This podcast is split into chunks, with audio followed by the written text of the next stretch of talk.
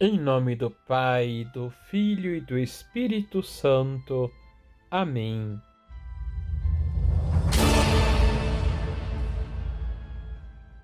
Olá, tudo bem com você? O corpo de Cristo dá vida a todos os que dele participam.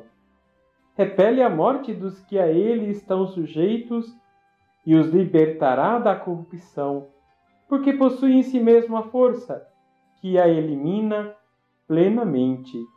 São Cirilo de Alexandria. Não se esqueça de curtir o nosso vídeo e se inscrever em nosso canal.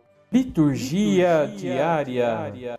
Jesus está enfrentando em Jerusalém vários tipos de grupos políticos religiosos que se opunham aos seus ensinamentos.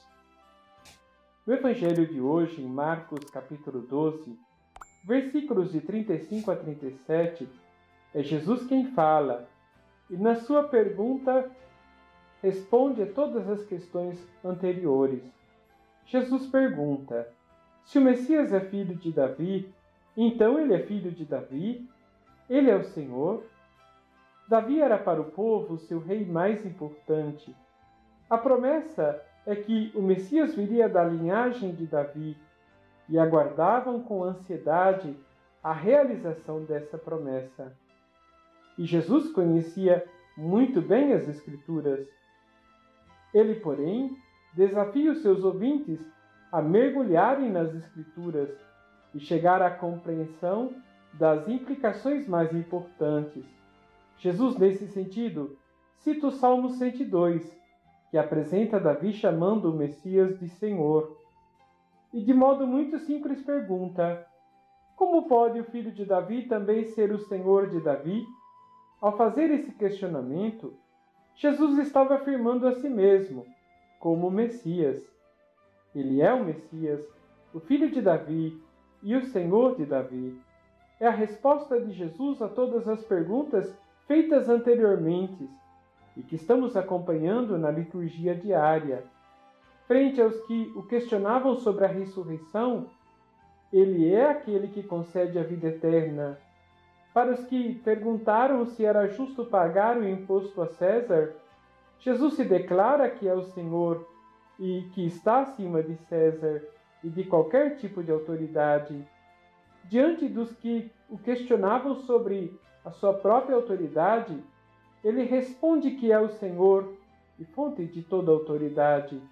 Os judeus conheciam muito bem as Escrituras e estavam familiarizados com as suas passagens com os salmos, muito especialmente as que se referiam a Davi e o Messias.